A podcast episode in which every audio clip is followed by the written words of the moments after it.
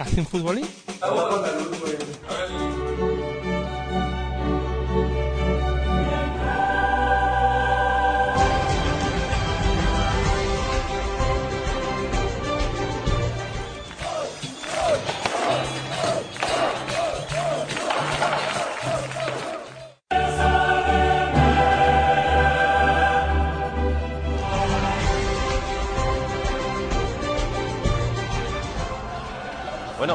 Pero, ¿pero esto qué es? ¿Pero esto qué es? No, no, espera, espera. Empezamos PDR Champions, toda la previa de la UEFA Champions League y la UEFA Europa League en Pasión Deportiva Radio, tu radio deportiva online.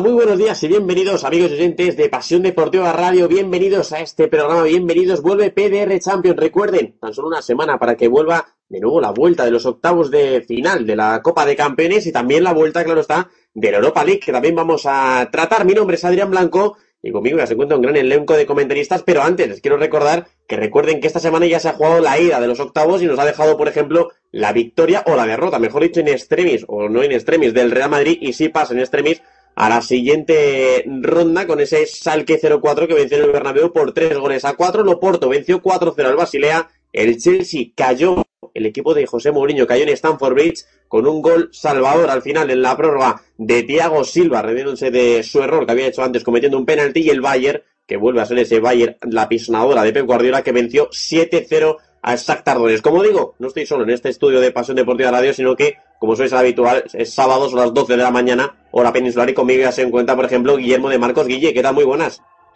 Hola Adri, ¿qué tal? Muy buenos días y bueno, un placer estar ya por aquí de vuelta para analizar toda la jornada europea que está muy interesante. Por aquí también se encuentra un habitual. El año pasado, que empieza a ser también ya habitual este año, yo que me alegro mucho, compañero, de muchas retransmisiones y partidos, Rafa Medel. Rafa, ¿qué tal? Muy buenas. Muy buenas, Adri, muy buenas oyentes de Pasión Deportiva Radio. Pues aquí estamos, ¿no? Para, para ver lo que ocurre, para prever un poco lo que va a ser la jornada de Champions, la última de octavos, y obvia, obviamente apasionante la, lo que se viene encima. Y como no puede ser también, ya es más que habitual. A mi mano derecha en el programa, como siempre suelo decir, incluso es más que eso, María Candelario. María, ¿qué tal? Muy buenas.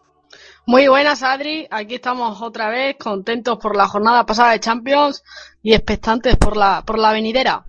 Lo digo porque María empieza a ser ya jefa, casi casi ya más que veterana en PDR. Así que bueno, pues eh, chicos, si os parece ya empezamos en eh, empezamos con el tema porque llevamos 6 minutos de las 12. Así que María, creo que mereces una pequeña intro y vamos con esos partidos, empezamos y además vamos a hacerlo contigo.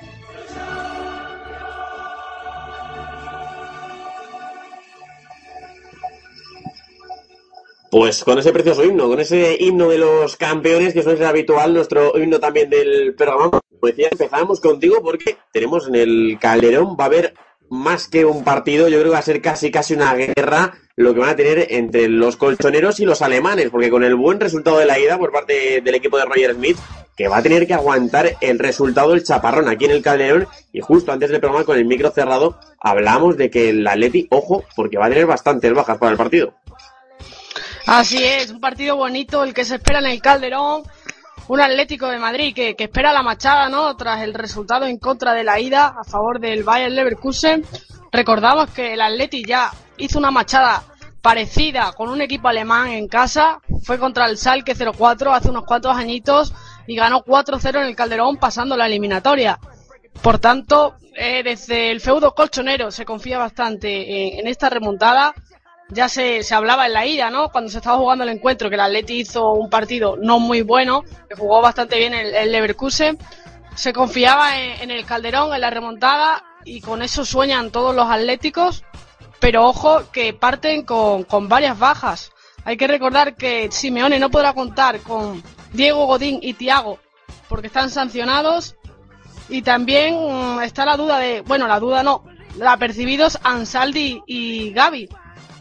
Por, por lo demás, el cuadro de Simeone contará con todos los jugadores, puesto que no hay ningún lesionado. Pero esas bajas son muy sensibles, la de Godín, sobre todo en defensa, y, la de Tiago en el centro del campo, que, ha estado jugando la mayoría de los partidos de Champions.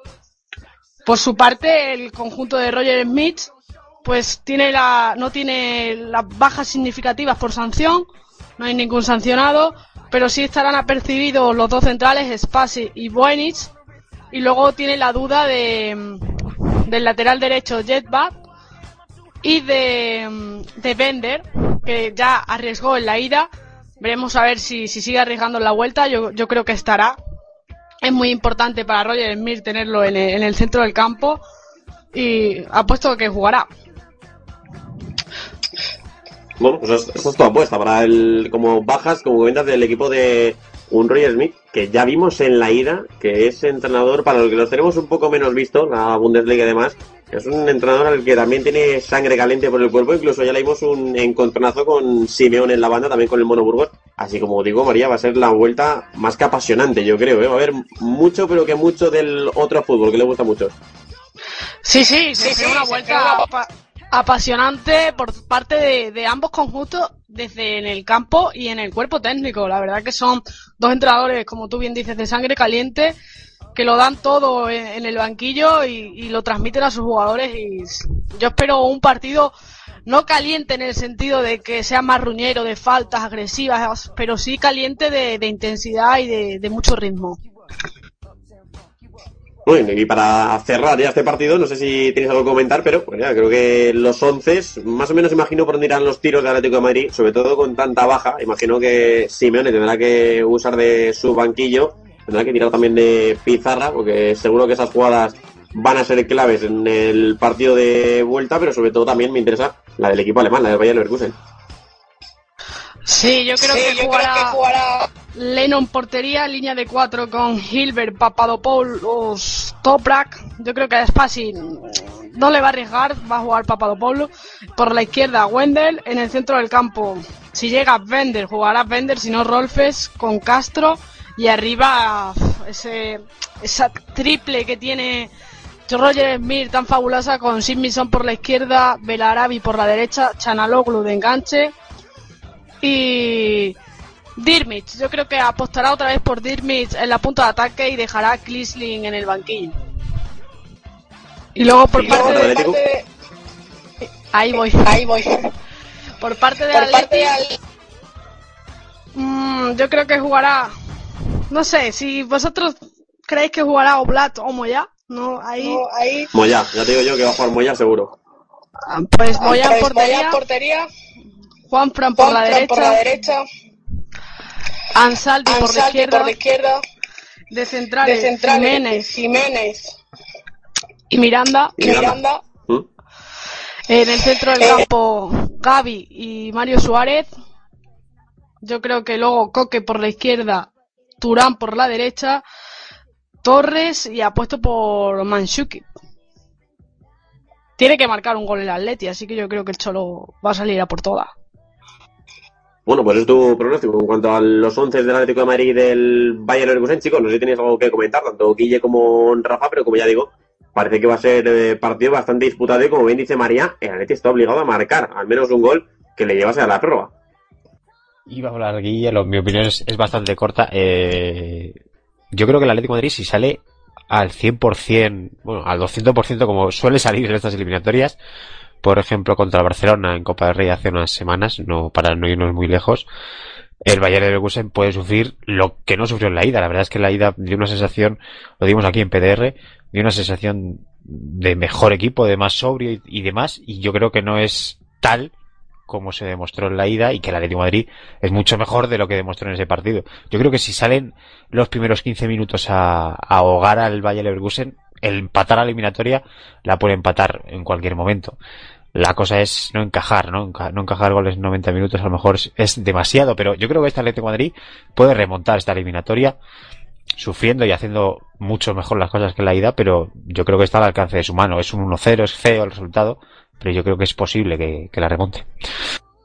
Sí, yo rápidamente comentar eh, casi lo mismo que Rafa, que el Atleti con la vuelta en casa y, ante su afición ya hemos visto salir a por todas.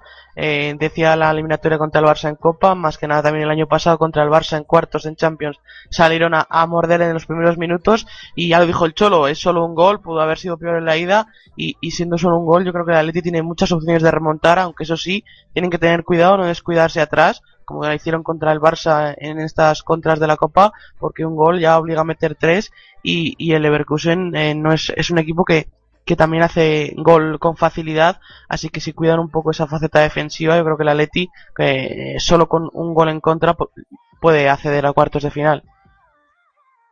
Sí, incluso ayer ya vimos al Leverkusen golear en su jornada de Bundesliga, que se la habían adelantado, cara al partido del próximo martes, para este 9 menos cuarto, recuerden este Atlético de Madrid Bayern Leverkusen que sobre todo que como decimos va a ser sin duda un partidazo y en el que esperemos sobre todo por el bien de nuestro compañero Álvaro Mota que no puede estar aquí en el programa Atlético más que reconocido ya el Atleti pueda remontar de cara a ese partido y chicos si no pues, parece bien ya cerramos ese encuentro como decimos Atlético de Madrid Bayern Leverkusen y nos pasamos al siguiente. Vamos con ese Mónaco Arsenal porque el duelo entre los, entre los franceses, el equipo francés que está irrumpiendo en la Champions, que no sé si vosotros le esperabais o no, sobre todo Guille, voy contigo para que me presentes ese partido, no sé si le esperabas como un equipo para meterse en los octavos, incluso con más que posibilidades de eliminar al Arsenal ya y meterse en cuartos, un equipo, bueno, a golpe de talonario, como se suele decir, y que ahí se ha metido y ahí está. Y bueno, no sé cómo lo ves para el partido de vuelta, pero como decimos, tiene bastante margen ya con el buen resultado que consiguió en el Emirates.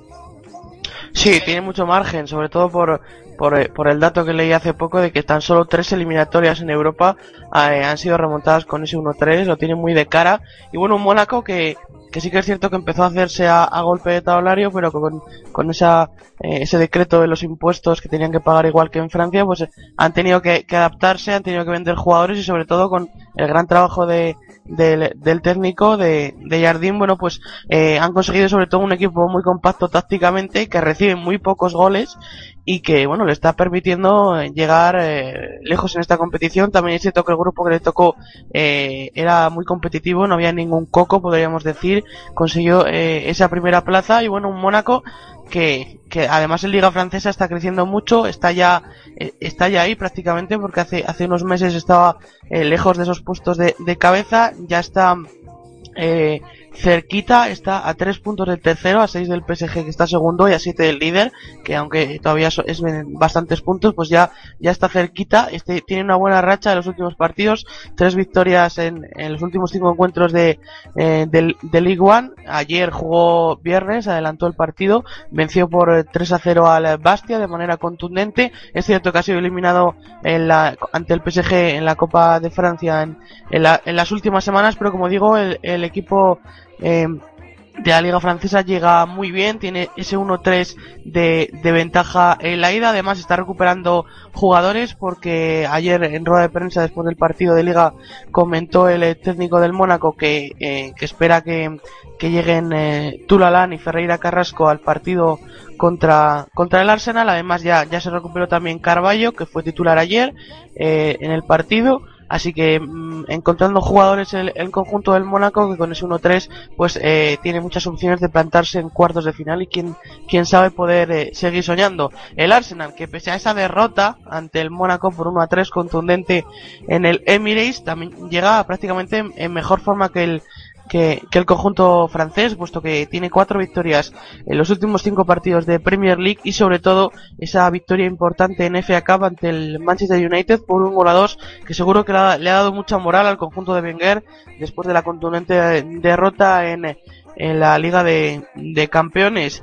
Eh, el Arsenal que con, eh, con ese 1-3 pues tendrá que intentar ir, ir a marcar cuanto antes porque tiene que anotar tres goles para eh, como mínimo pasar o, o, forzar la prórroga si conseguirá marcar el conjunto del Mónaco y no tienen que ir a especular y ir, a por el partido y va a ser difícil por, por, por lo que digo por, porque tácticamente el conjunto de Jardín está muy bien eh, colocado eh, en la eh, atrás y con esas bandas que tiene sale muy bien a la contra así que le va a costar al Arsenal remontar este partido Bueno, es un partido en el que lo va a tener difícil el equipo, como de Arsène Wenger para remontar ese 1-3 de la ida. Y Guille, no sé si tienes dudas o no en cuanto a los 11. Imagino que el Arsenal, como dices, si tiene que buscar el gol, se tendrá que encomendar totalmente, en dar todo el peso del ataque a la pareja, imagino, Alexis Olivier Giroud. Sí, vamos a ver, Sí, porque vamos a ver, porque esto ya esto ya está condicionado, está por- condicionado por, los jugadores, por los que, jugadores que saquen que- los que saquen los entrenadores. Eh, si el Eh, Mónaco si el Mónaco- quiere, bueno, pues eh, con este resultado a favor, eh, guardar un poquito la ropa atrás, por el contrario va a ir a buscar a- al Arsenal. El Arsenal tiene que ir a, a por el partido sí o así. Vamos con la del Mónaco. Yo creo que suba así que en portería. Eh, Touré como lateral derecho y Carballo y Abdenur los centrales casi seguro. La duda de la izquierda, yo imagino que jugará Ku- Kurzawa, aunque está percibido de, de sanción. Podría entrar Elderson, que ya lo hizo en la ida, pero en principio yo creo que Kurzawa será el lateral eh, zurdo. Vamos a ver en medio campo, yo creo que Turalán todavía no, no entrará como titular. En principio Fabiño, Condovia y Mutiño formarán los tres de, de medio campo y luego con Dirar eh, casi seguro en una banda. La otra banda eh, yo creo que en principio que será para Martial, aunque podría entrar Bernardo Silva. Y arriba, yo creo que Dimitir Berbatov, que le hizo ya un gol en la ida al Arsenal, será la referencia para el conjunto del Mónaco. Eh, el Arsenal tiene menos dudas, yo creo, con Ospina, el colombiano en portería, Bellerín en el lateral derecho, Mertesacker y Koscielny, pareja de centrales, en principio Gibbs lateral izquierdo, aunque Monreal jugó el último partido de FA Cup, eh, yo creo que Monreal eh, jugará en esa posición de lateral izquierdo, Coquel y Cazorla en eh, medio campo el doble pivote y vamos a ver arriba Ozil y Alexis Sánchez son eh, seguros y yo creo que tiene que salir a, a por el partido y que jugará Welbeck tirado a una banda pero eh, cayendo mucho al medio también y Giroud eh, en punta. Podría entrar Osley Chamberlain por Welbeck o por Giroud por uno de los dos pero yo apostaría que van a jugar los dos juntos tanto Welbeck como el francés Olivier Giroud Bueno, pues esos 11, como, comenta nuestro compañero Guillermo de Marcos, con respecto a Mónaco Arsenal. Y chicos, igual que hemos hecho antes con el partido Atlético de Madrid, yo creo que el Arsenal lo tiene bastante complicado, no pinta bien el que Arsène Wenger y su equipo, el equipo Gunner, pueda estar en el bombo, recuerden, del próximo viernes eh, de cara a los cuartos de final. Y María Rafa, es lo que no habéis hablado de este partido. Eh, no sé cómo lo veis, pero como digo, el Arsenal creo que lo tiene bastante complicado, pero nada es imposible. Y igual que el Mónaco hizo un 1-3 en la ida, el, Mónaco, el Arsenal perdón, puede remontarlo. Sí, yo creo que viendo la fase de grupos, eh, ver el resultado de 1-3 a favor del Mónaco, a todos nos causó muchísima sorpresa, ¿no? Porque el Mónaco recordamos cómo, cómo pasó a, a octavo, pasó como primero de grupo, pero pasó con, con un 1-0, bueno, con un 0-1 el Leverkusen, ¿no? O sea que, que apenas marcó uno o dos goles en la fase de grupos para, para pasar octavos y eh, a mí me resultó muy, muy sorprendente que ganara 1-3 eh, contra el Arsenal. Sin duda lo tiene muy difícil el equipo de, de Wenger, pero en el fútbol todo puede pasar. Yo creo que el Arsenal tendrá que mejorar su imagen y ante el Mónaco pues puede hacerlo. El Mónaco no es un rival que sea muy muy difícil. Eso sí, tiene bastante ventaja y yo creo que si el Arsenal marca un gol en los 10 primeros minutos se puede dar el milagro. Yo, bueno, para completar, bueno, el Arsenal, pienso como todos vosotros, está más fuera que dentro. Puede pasar de todo, porque la Champions, si el Salgue ganó 3-4 el Bernabéu, pues ¿por qué no el Mónaco? Un saludo, María. ¿Por qué no el Mónaco puede caer entre el Arsenal?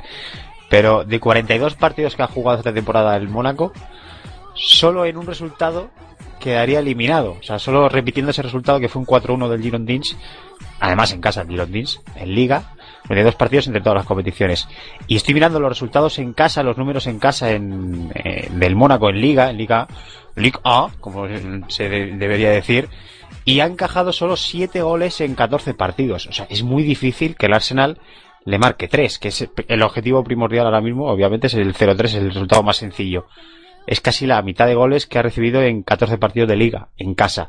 Muy difícil. Yo creo que lo tienen casi imposible, pero si hago, si en una competición es posible, es la Champions. No, no me fío, no, no apostaría por el Arsenal por esos números. ¿no? Es que es el, Leonardo, el Mónaco de Leonardo Jardim en defensa es demasiado sobrio, ¿no? Como para encajar un 0-3 o más. Bueno, pues esas son las palabras de Rafa Medel y de María Canario, acerca también, igual que Guillermo, Guillermo de Marcos, que se ha traído ese análisis de ese Monaco Arsenal que se va a jugar esta semana. Recuerden, esta vuelta de octavos de final para definir, como he dicho antes, quién estará en el bombo el sorteo el viernes. Recuerden, en Nyon va a ser ese sorteo de cuartos de final y que va a deparar la siguiente fase, esta Champions. Vamos con el siguiente partido. Rafa, no te cierres mucho el micro, que vamos con el tuyo, con ese Fútbol Club Barcelona Manchester City, porque el Barça llega también con buen resultado de la ida.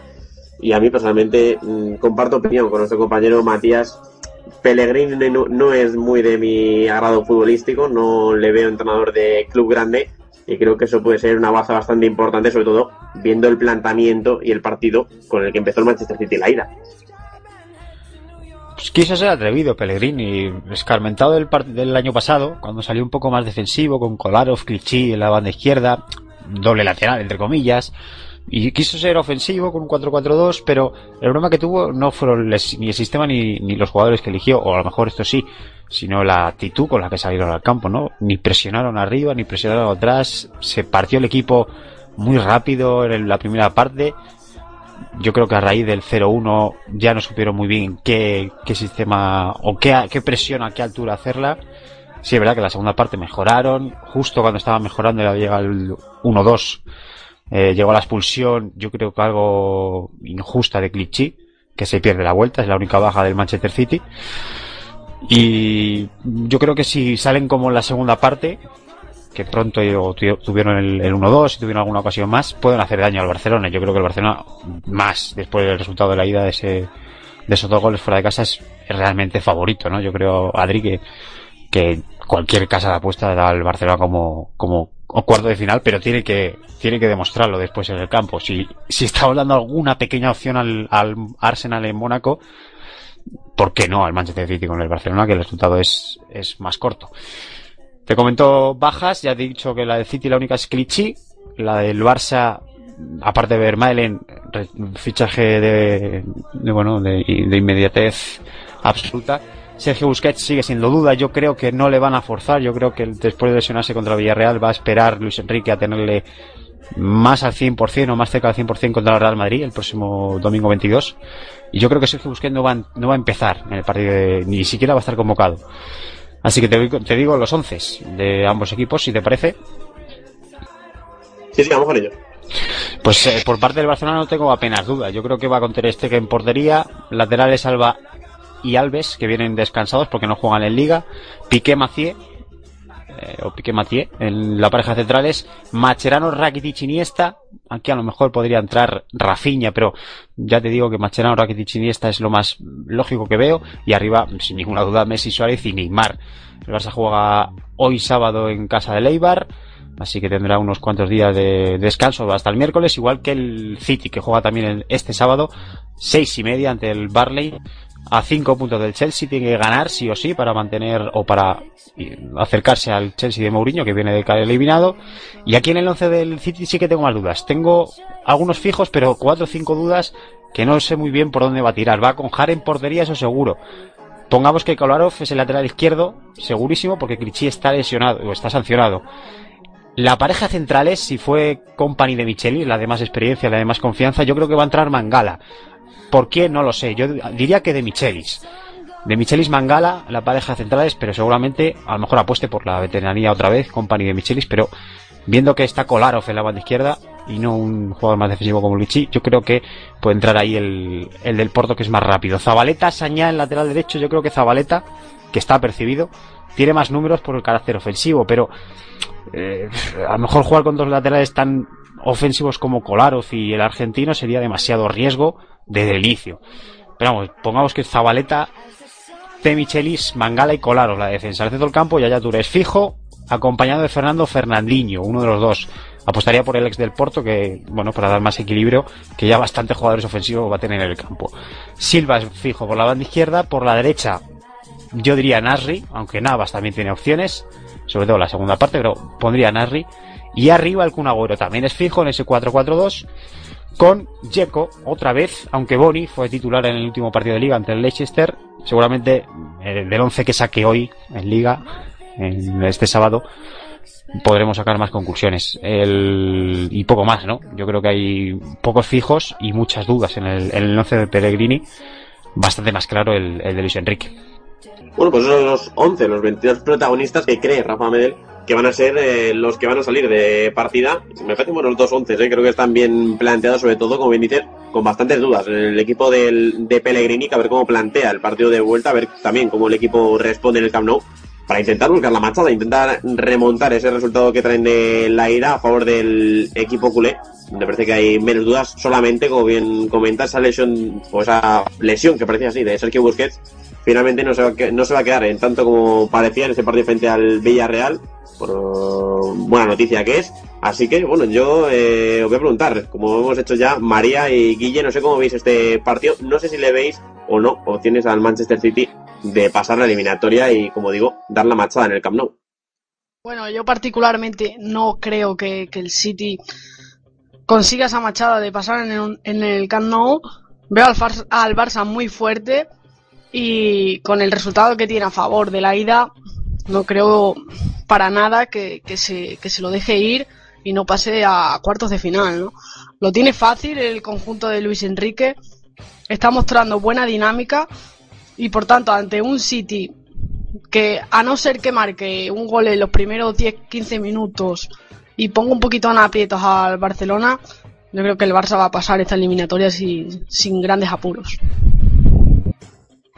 Sí, yo tampoco le doy muchas opciones al, al City. Es cierto que la liga ya, ya la tiene prácticamente perdida y que tienen que ir sí o sí a intentar remontar. No digo que vayan a salir a, a, a suicidarse prácticamente, pero sí que tienen que salir a, a, intentar pues marcar un gol rápido, aunque es cierto que, en eliminatorias pasadas recuerdo que también le, han hecho goles pronto al Barça, sobre todo el Arsenal, recuerdo que le, ha hecho go- goles rápidos, se ha sabido darle la vuelta al partido y sobre todo en estos últimos encuentros está reaccionando muy bien, salvo alguna excepción contada como el día del Málaga, está reaccionando muy bien el Barça a encajar goles, aún así con el 0-1 pasaría y, y yo imagino que el, que el Barça no se quedará sin marcar y es que son muchos partidos en, en, en Champions que no pierde el, el Barça en, en el Camp si no recuerdo de- mal, desde aquel 0-3 del, del Bayern y, y pocas opciones le doy al City, pero ojito que, que tiene arriba a un señor que se llama el Kun Agüero, que,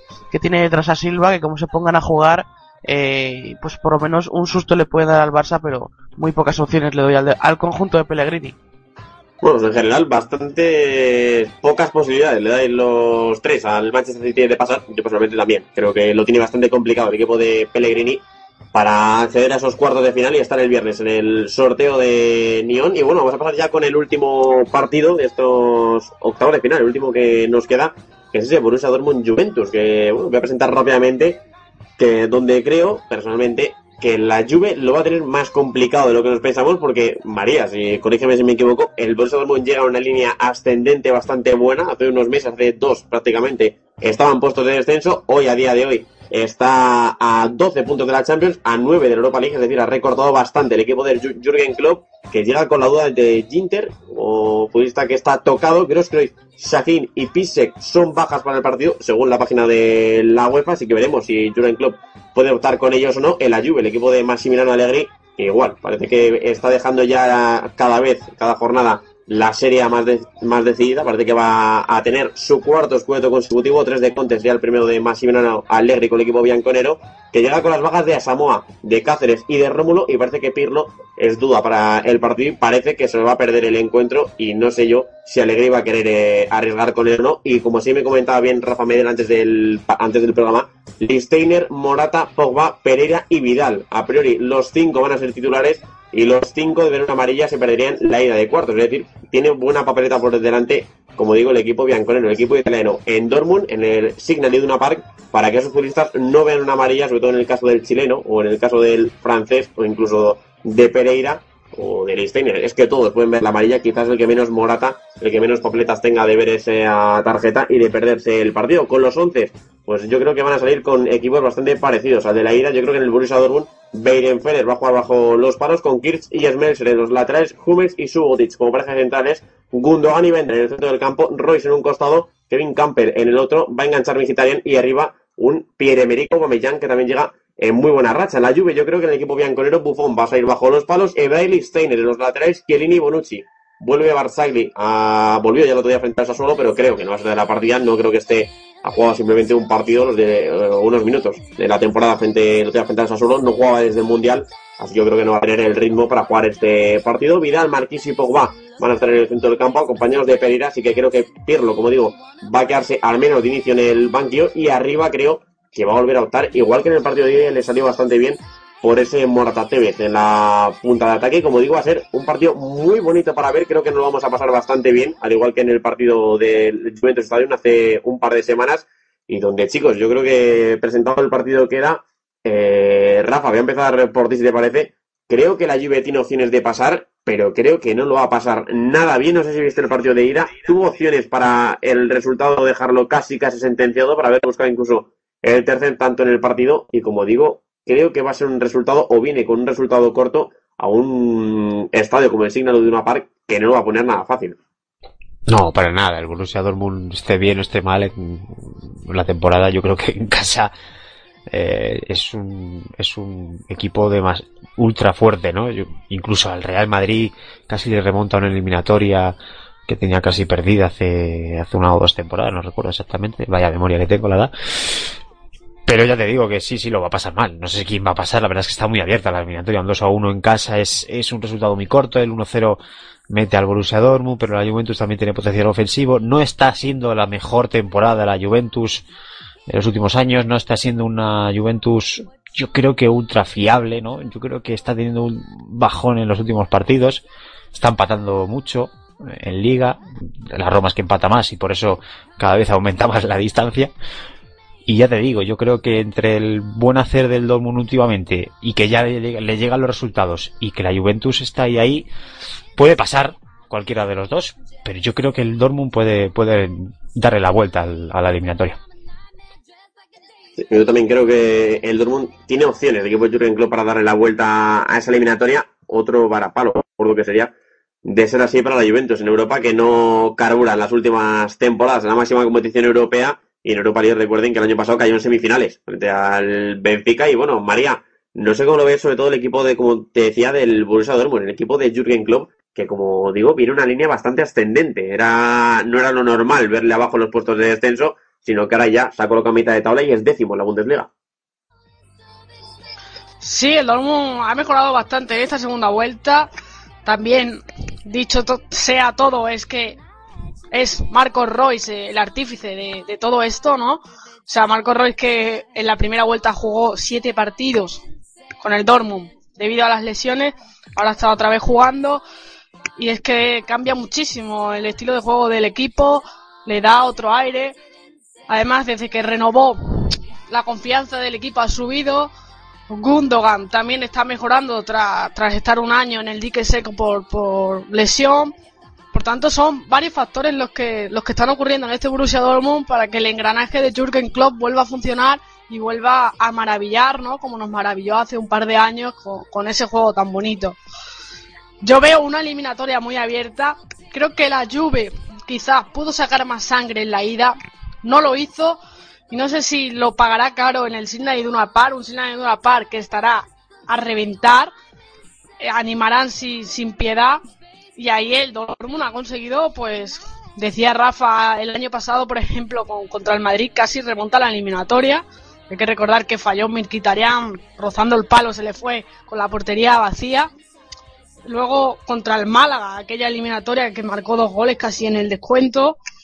Eh, por tanto, es un estadio muy difícil y, y, la Juventus pues no llega en un momento muy muy dulce, pero la Champions yo creo que los jugadores saben de, del partido que, que se les viene encima y lo van a dar todo. Yo espero, una, como digo, una eliminatoria bonita. No tengo ningún eh, equipo favorito, pero sí es cierto que quizás el Dortmund por jugar en casa y traer un resultado no tan negativo de fuera porque consiguió un gol allí, pues, pues pueda, pueda pasar siempre y cuando la Juve pues no se ponga 0-2 eh, muy rápido, pero yo creo que, que la Juve va a jugar tranquilita, esperando un poco y intentando la, verlas venir y aprovechar las pocas ocasiones que quizás le conceda al Dortmund. Sí, incluso sin ir más lejos, el año pasado el Real Madrid estuvo a punto de caer en Dortmund y el año anterior, si no recuerdo mal, eh, o el anterior, tengo la misma memoria que Rafa, eh, le metió 4-1 en la ida, esos cuatro tantos Sí, de... sí. Hace dos años Hace fue dos el años fue el 4-1. 4-1. Los cuatro Los de Lewandowski. de- Eso es, los cuatro del polaco de Robert Lewandowski, y así que el Signal de una par que no va a ser eh, nada fácil para una Juve que veremos eh, si se tiene que acordar o no de las ocasiones que falló en el segundo tiempo y sobre todo de ese resbalón de Chiellini que propició el gol, que significó el gol de Marco Royce en el primer tiempo y que fue el 1-1, si no recuerdo mal en el resultado, sí, marcó Morata. Eh, Guille, para cerrar este partido, te voy a preguntar a ti también, no sé cómo lo ves, no sé cómo hemos dicho ya que la Juve, Rafa creo que ha dado con la clave, no llega igual que en las últimas temporadas, no llega con ese nivel espectacular, sino que creo que por otros factores, como bien dice, como la Roma, que tantas veces estaba pinchando, se está definiendo o se está viendo muy de cara al Scudetto, así que no sé si lo veis igual que nosotros y la Juve quizás llegue con un resultado algo corto para un campo muy complicado en Europa y en Alemania. Sí, está claro, el resultado, el resultado es corto, eh, el resbalón de, de Chiellini para el gol de Royce le puede costar muy caro al, al conjunto italiano, que es cierto que tuvo más en la ida para por lo menos irse con dos de ventaja en lugar de uno, pero bueno, va a tener que, que luchar con ese 2 a 1. Eh, es cierto que no es la mejor temporada, de- está haciendo la mejor temporada de la Juve, el cambio de, de entrenador, eh, no lo parece la clasificación por los eh, puntos de ventaja que tiene con la Roma, pero es que, como estabais diciendo, no, no llega bien en los últimos partidos. Eh, En casa es muy fiable, pero creo que son tres empates en los últimos, en las últimas tres salidas en, en la Serie A, pero es que la Roma, como decíais, está empatando más y está, eh, bueno, pues no está metiéndole problemas a la Juve que, que tiene ya sentenciada prácticamente esa, esa Serie A. Vamos a ver cómo sale al, al campo del, del Borussia Dortmund, al Sigmal y Par. Eh, yo creo que le va a venir bien el que juegue Pereira en medio campo, eh, porque Pirlo quizás tuviera teni- eh, hubiera tenido algún problema más jugando ahí en medio campo para intentar hacer más presión sobre el Dortmund. Pereira es un jugador que, que corre- presiona bastante, así que creo que esos cuatro, eh, Pogba, Marquisio, Vidal, Pereira, eh, van a estar bien para ese partido, eh, van a ser los ideales. Y bueno, arriba Tevez Morata, Morata que está cumpliendo y con creces esta primera temporada, Tevez que, que casi nunca falla. Y vamos a ver, eh, yo ligero favorito a la Juve, pero porque le ve- veo muy fiable en las el- eliminatorias eh, a doble partido, aunque el año pasado es verdad que en la UEFA ante el Benfica cayó eliminado, pero es que el Dortmund, eh, ya lo decíais, el año pas- pasado ante el Madrid, ese 2 a 0 con muchísimas bajas, eh, va a poner las cosas muy difíciles, muy difíciles, ligera ventaja a la Juve, pero, pero no descarto que pueda pasar el Dortmund. Bueno, pues cerrados y presentados pues, esos cuatro partidos, Atlético de Madrid, Leverkusen, Mónaco, Arsenal, Barcelona, Manchester City y Borussia Dortmund, Juventus. Hemos, hablado- hemos hablado ya de los cuatro, los cuatro últimos partidos que nos quedan de octavos de final. Recuerden, este viernes los equipos que ganen este martes y miércoles, este viernes estarán en el sorteo de cuartos de final que se va a celebrar en Nyon este viernes, repito, día 20 de marzo. María, sube ese tono, sube esa música porque nos vamos a pasar a la hermana pequeña de las competiciones europeas. Nos marchamos, chicos, a la Europa League.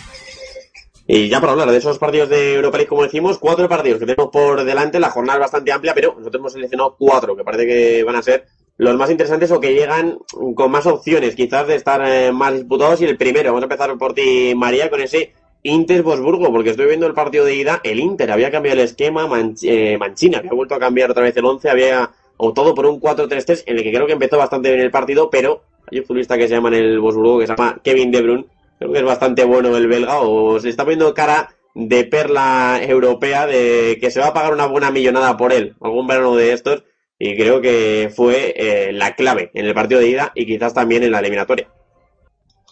Sí, la verdad que fue un partido que empezó muy de cara para, para el Inter, ¿no? Se adelantó con el gol de Palacio en el minuto 5, luego empató Naldo en la primera mitad, Naldo de cabeza, y luego en la segunda mitad, pues como tú bien dices, De Bruyne se, vistió de estrella, ¿no? Y se sacó dos sendos golazos para, para poner el 3-1 definitivo en la ida. Cierto es que es el Inter ha conseguido un gol fuera de casa, pero aún así yo creo que lo tiene bastante, bastante difícil para, para pasar a cuartos. ¿Por qué? Porque el Wolfsburg es un equipo que se está sentando muchísimo, está consiguiendo hacer una plantilla muy, muy sólida y muy fuerte. Ha fichado a Schurrell ahora este mercado invernal, aunque Schurrell no está marcando muchos goles, pero bueno, le está dando otro toque, ¿no? Otra picardía a esa delantera del Wolfsburg, que ya era top con De Bruyne, con el belga solo, pues ahora se le junta el alemán y tiene más, más brío. Y yo lo veo un candidato muy, muy fuerte al título a este Wolfsburg, que, que el año que viene sin duda lo veremos en la Champions y, y veremos cómo, cómo, lo hará bastante bien. Por su parte, el, Inter, como bien dice Mancini, cambió el esquema, también lo cambió, eh, también lo cambió Dieter Heinkes, todo hay que decirlo, que cambió ahí el lateral derecho, jugó con dos interiores en vez de con, con lateral derecho. Y me resultó raro, ahora, ahora ya lo comentaré cuando veamos los once. Pero por parte del Inter, pues sí, cambió. Y a mí del Inter me sorprende muchísimo que ficha Podolski y luego no lo inscriba para la UEFA, no sé. Me resultó eso muy raro. Pero sí es cierto que el Inter no se, no se encontró cómodo durante todo el encuentro y yo creo que lo va a tener bastante difícil en la vuelta o en que juegue en casa. ¿eh?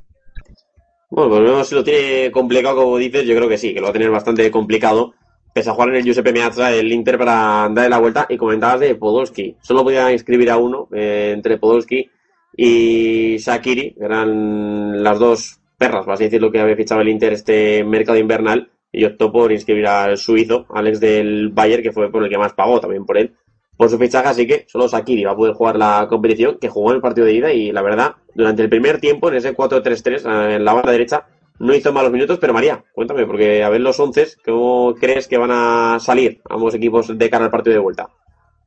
Sí, pues, sí, hay, que pues hay, que recordar que por parte, que por del, Inter, del, Inter, están apercibidos, Hernández, Guarín y Juan Jesús, y por parte del Wolfsburg, Naldo y Perisic.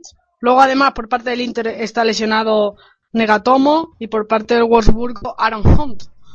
Yo creo que el Inter corrígeme vosotros si me, si me equivoco, porque yo la serie no la sigo mucho, pero yo creo que del Inter jugará prácticamente, no sé si el mismo 11, pero yo que casi que apostaría por el mismo 11 con Carrizo en portería, línea de cuatro con Ambrosio, mmm, Santón por la izquierda, Ra, Juan Jesús en el centro de la zaga y luego en el centro del campo Guarín, Medel y Hernández y arriba Shakiri por la derecha, Palacio por la izquierda e Icardi eh, en la punta de ataque. Y por parte de, del Wolfsburg, yo creo que ahora sí que cambiará Dieter Henkes el, el lateral derecho y jugará con lateral derecho puro en vez de con interior.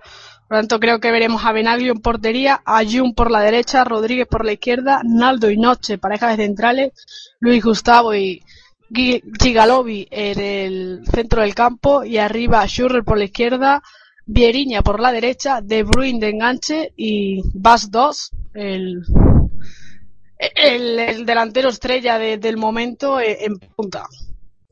Bueno, pues presentado ese partido, esa vuelta, recuerden 1-3, venció el Bosburgo, o 3-1, mejor dicho, el Bosburgo en la ida, con un espectacular Kevin De Bruyne, que dejó muy buenas sensaciones y la cara amarga del partido, o la mala nota, se la llevó Carrizo, guardameta del Inter de Milán, con Samir Handanovic en el banquillo, eh, prefirió dar el, la titularidad, el relevo, probar con Carrizo bajo los palos Mancini y la verdad no le salió nada bien, sino que Carrizo yo creo que completó una malísima actuación. No la han visto, véanse cualquier eh, vídeo, sobre todo creo que es en el tercer tanto del partido o el segundo, no recuerdo mal, da un pase hacia la banda que se lo da un futbolista del Wolfsburgo y marcó De Bruyne, uno de... El, el, el segundo, el creo, creo recordar creo que fue. Se lo dio a Vieriña y Vieriña se la pasó a De Bruyne para que definiera. Ese, ese, ese, efectivamente, a Vieriña y el Bona de Bruyne. Bueno, ese es el partido presentado de cara al Giuseppe Meazza, donde el Inter, como decimos, o como bien dice María, no tiene muchas papeletas para pasar, pero seguro que intentarán pelear. Es un equipo italiano, el equipo en el Azzurro, e intentará dar la vuelta. Vamos a pasar ya al siguiente partido. María, antes eh, creo que te tenemos que despedir ya. Creo que te marchabas antes del programa, así que muchas gracias por haber estado aquí, muchas gracias por echarnos una mano una vez más con el programa, sobre todo por estar ahí con la musiquita y los cables que tanto nos gustan. Así que te esperamos de cara al siguiente programa y veremos qué nos depara el sorteo de cuartos. Veremos a ver qué nos depara. Un placer. Me hubiese gustado que estuviese el Salque, pero bueno, no, no ha podido ser. Me quedo con esa piel de gallina vivida en el Bernabéu y ese espectáculo del 3-4. Pero como digo, un placer haber estado aquí y nos veremos ya por, por abril. Un saludo a todos, y gracias. Eso es, ya por el mes de abril. Nos veremos de cara a ese programa que tendremos para cuartos de final. Chicos, pasamos al siguiente programa. Nosotros sí que nos quedamos porque Rafa en ese Ajax Nipro. Vi que viste el partido de ida, así que dije, mm, como a Rafa le gusta el Ajax, le voy a dar también el de vuelta. Cuéntame cómo fue el de ida y qué esperas del de vuelta. Mal partido del Ajax en la ida. Sí, es verdad que tuvo alguna ocasión, pero es una posesión muy estéril. Bueno, para empezar, ganó 1-0 el Nipro. Pudo ser más, pudo tener más goles el, el de Nipro de Markevich y el Ajax tuvo, mm, yo creo que más la posesión, pero esa posesión que no sirve para nada, que ves que, se pasan entre los centrales, cuando el Nipro eh, presionaba arriba, el Ajax sufría mucho, eh, muy sólido el, el, equipo, lo que muy compacto el equipo ucraniano, parecían lo que son niños los del Ajax, y al final, bueno, sí tuvo una Bellman al final de la primera parte que, que no fue gol, pues no sé por qué, eh, porque mandó arriba cuando era más fácil marcarla, pero en definitiva un mejor partido del Dinipro que se, se llevase 1-0 que es bastante positivo, ¿no? Para la vuelta en la Estrella Arena, es verdad que el Ajax puede marcar varios goles, pero que no encaje también es más difícil, ¿no? Eh, preocupante es el, estado de forma del capitán del Ajax, Boylesen. Nicolai Boylesen es el lateral izquierdo, capitán desde hace unos años. Era, hace dos o tres años, el bueno era él, el malo era Daily Blin que hasta el United ha cambiado totalmente la tortilla, verdad que se rompió dos veces, me parece, el, ligamento cruzado y da una sensación de, debilidad por ese costado increíble. Por ahí vino el gol de Roman Zozulia, que será baja por acumulación de tarjetas. Tiene bajas importantes, aparte de Roman Zozulia, delantero de Ucrania, aunque juega por la banda derecha con el Dnipro. Rotan, Ruslan Rotan, el mediocentro que pone los balones a balón parado y que es el capitán del equipo, también será baja, y también lateral derecho titular como es Artem Fedetsky, también, también seleccionable con, con Ucrania. O sea, son las tres bajas más importantes de Markevich. Creo que es más importante eso que el, que el Ajax. Tiene más peligrosas tres bajas que el propio Ajax. El Nipro, que es tercero a un punto del Shakhtar en, liga, que es segundo, juega contra el Metal Zaporizhia este fin de semana y el 11 del Nipro, me arriesgo con él va con Boico en portería. Lutkevich, un chaval del 96 de lateral derecho para suplir a Fedetsky. Con Douglas, que hizo un partidazo.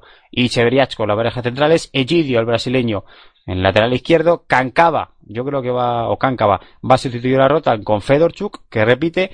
Por la banda derecha para sustituir a Zozulia, Bruno Gama, seguramente, si no Sakov. Y lo demás, yo creo que igual. Bezus con Opianka, la banda izquierda el que puso el, balón del 1-0. Y arriba sí que podría entrar Kalinic, que está siendo más titular en Europa League, aunque el otro día jugó Seleznev o Selezniov, según como se le quiera llamar. Entre el croata y el ucraniano estará ese puesto delantero centro para intentar aguantar ese 1-0 a favor en los Países Bajos. El Ajax juega en casa contra el Herenveen, está muy lejos del PSV, así que lo único que tiene que hacer es conservar la segunda plaza que da acceso a, a la previa de Champions.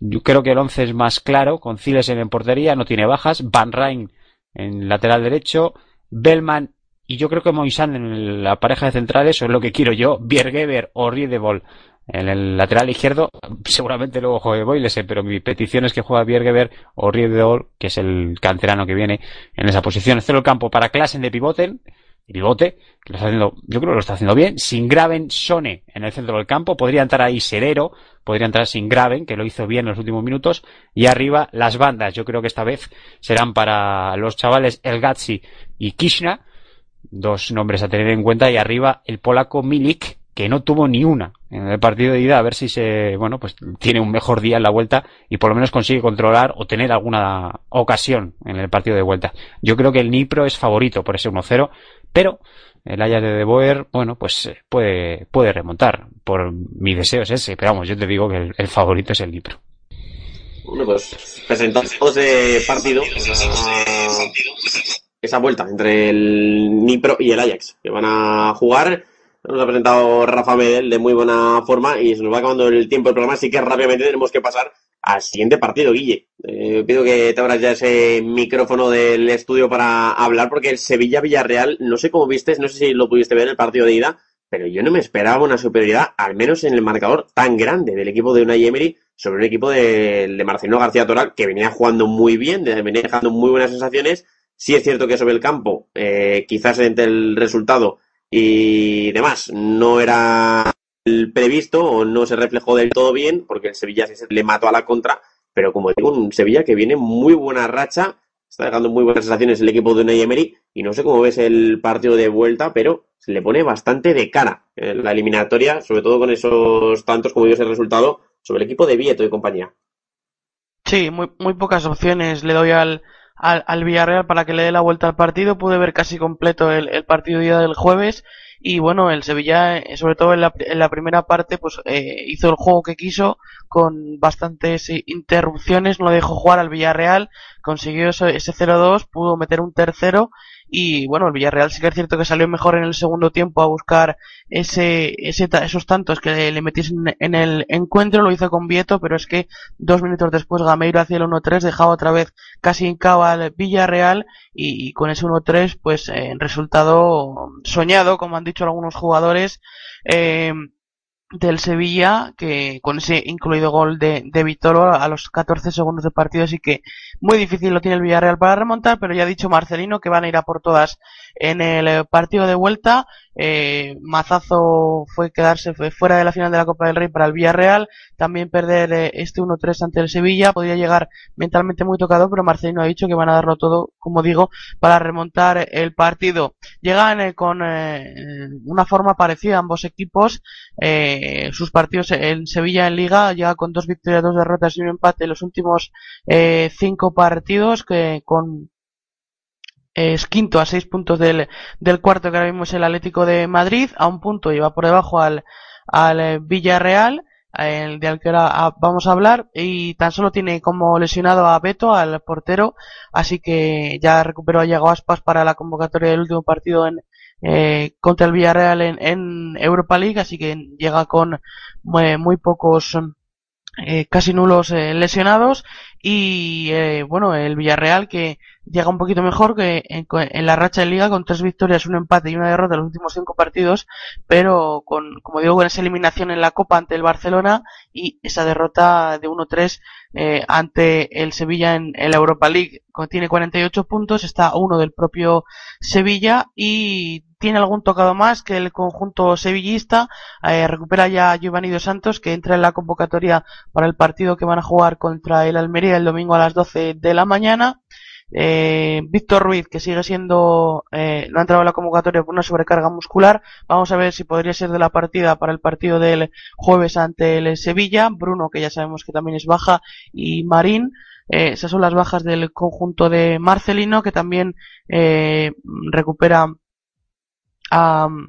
eh, Dorado, que también era duda, así que también ha entrado en la convocatoria ante Almería, el Sevilla, que recibe en casa al Elche a las 7 de la tarde también el domingo, así que no tiene que desplazarse fuera de su estadio, quizás partido más complicado para el Villarreal. Y bueno, los 11, vamos a ver, eh, Emery siempre es complicado adivinarle un 11, aunque más o menos siguiendo los patrones que está haciendo en los partidos de Liga y de Europa League, yo apostaría, bueno, en portería por Sergio Rico. Los laterales de la Europa League están siendo Tremolinas y, y Figueiras. Podría entrar incluso Fernando Navarro, pero en principio esos dos serían los laterales. Carrizo viene jugando casi todos los partidos de, de Europa League y su acompañante en principio podía ser pareja, pero eh, Ciegas podía entrar también en esa pareja de centrales. Por delante, Iborra y Krichovia eh, van a ser fijos. Vamos a ver si podría repetir lo de la ida que jugase en vía, pero si no, eh, entraría Vanega en ese centro del campo. Por las bandas parece claro que, bueno, Vitolo jugará seguro. Alex Vidal sería el acompañante de la otra banda. Podría entrar Reyes, pero en principio repetirá con Alex Vidal. Y arriba, aunque jugó Gameiro en la ida, viene haciéndolo más con Vaca, así que imagino que el colombiano será el referente para el Sevilla en el estadio Sánchez Pijuán. El Villarreal, como ya ha comentado Marcelino, que va por todas, eh, va a intentar remontar, imagino que con defensa casi de gala, con Asenjo en la portería, Mario Gaspar lateral derecho, Jaume Costa lateral izquierdo, Musakio y su acompañante Vamos a ver esos problemas de Víctor Ruiz, si puede llegar. Podría repetir eh, Bailey en, la pareja de centrales.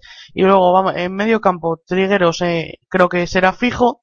Eh, la duda entre Jonathan Dos Santos y, Pina en ese medio campo. Cherisev jugará seguro en la parte izquierda y vamos a ver en, por la derecha si da entrada a Moy Gómez o incluso podría jugar Campbell, el costarricense, para tener un poco más de empuje por esa banda derecha, aunque en principio jugará Moy Gómez y arriba Vieto y Giovanni Dos Santos, que ya ha entrado en la convocatoria de este partido del fin de semana, imagino que titular ante el Sevilla, tiene que remontar 1-1-3, podría eh, ser un poco más ofensivo Marcelino, pero yo creo que ese sería el 11 que saque en este partido de vuelta en el Estadio Sánchez Pijuán, en el que el Villarreal va a tener muy difícil remontar el partido. Bueno, pues ese partido en el Sánchez Pijuán será el jueves, como todos los partidos, igual que el resto de la jornada de vuelta de octavos de final de la UEFA Europa League. Y pasamos al siguiente partido porque el que hemos elegido nosotros para hablar de él va a ser la vuelta de ese Roma-Fiorentina, otro duelo de italianos, venimos de un duelo de españoles entre el Villarreal y el Sevilla Pasamos al de italianos porque es un duelo entre italianos y equipos que no llegan en muy buenas sensaciones. Como ya hemos dicho, la Roma viene de empatar bastantes jornadas consecutivas en la Serie A, de casi, casi, casi, podríamos decir, estar regalándole el título, lo que sería la cuarta corona a la Juventus en Italia, mientras que por su parte la Fiorentina, que viene, la verdad, de deshincharse completamente, de ser, ha pasado de ser el equipo que juega de los mejores al fútbol en Italia, que venía revolucionando con Montella hace un año o hace dos en el panorama del calcio junto con la Juve de Conte y este año parece que está cayendo, si es cierto que las lesiones no están acompañando, es quinta en la tabla, el otro día viene de caer goleado el pasado lunes 4-0 frente a una Lazio que está en muy buena racha, la verdad, así que veremos cómo se plantea el partido, recuerdo 1-1, el partido en el Artemio Franchi acabó, así que veremos en el Olímpico de Roma, donde, como digo, tendrá que buscar el equipo de Rudy García la clasificación para por lo menos centrarse en Europa League, tras caer en la Champions, yo en ese grupo en el que estaba encuadrado también con el Bayern de Múnich, en ese grupo de la muerte, también con el Manchester City y el CSK, así que viene de caer, como digo, en Champions el equipo de Rudy García, veremos cómo plantea la competición europea, donde la Italia llegaba con cinco equipos en la competición y va a acabar con muchos menos porque parece que entre Inter y Bosburgo va a caer el equipo en el Azzurro y aquí va a caer otro de los equipos, así que veremos eh, cómo va a plantearse para los italianos y en los once. La verdad que yo creo que bastantes pocas novedades con respecto a los que vimos el pasado jueves.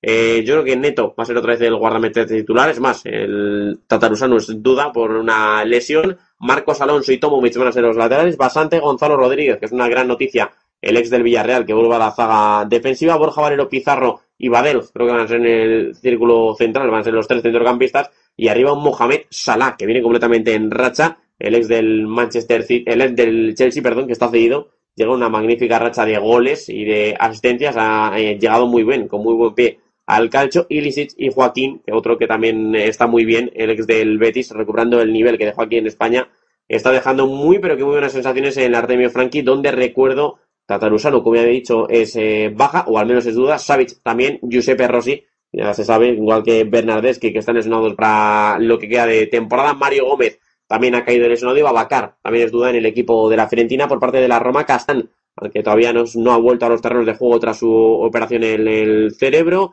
Maicon es duda para el partido. Totti también lo es. Ibarbo también lo es. Dumbia también lo es. Incluso el otro día acabó también con molestias. Daniele de Rossi el encuentro, así que creo que Skorupski va a jugar bajo los palos, Jolevas y Torosidis van a ser los laterales, Mapu o Yang Ambigua, como quieran llamarle, y Manolas van a ser los centrales. Keita de Rossi y Nainggolan creo que va a ser el eh, trío de jugadores en el centro del campo. Veremos si no puede jugar de Rossi, porque imagino que tendría que hacerlo Miralem Pjanic. Y Turbe, Iliaic y Florenzi van a ser ese trío de atacantes, de esos tres puntas del 4-3-3 con el que juega Rudy García, donde creo que la Roma la veo con más posibilidades por aquello de jugar en casa en el Olímpico para pasar, pero que imagino que no va a ser nada fácil. No creo que el equipo de Montela, pese a llegar en no muy buena racha, lo voy a poner nada fácil. Chicos, despedir yo creo ya el programa, se nos va acabando ya el tono, sobrepasamos ya incluso la una de la tarde, a los que nos estén escuchando en podcast, no sé si claro está, pero sí para los de directo que han estado ahí escuchándonos, así que con ese partido en el que creo, Rafa, para cerrar,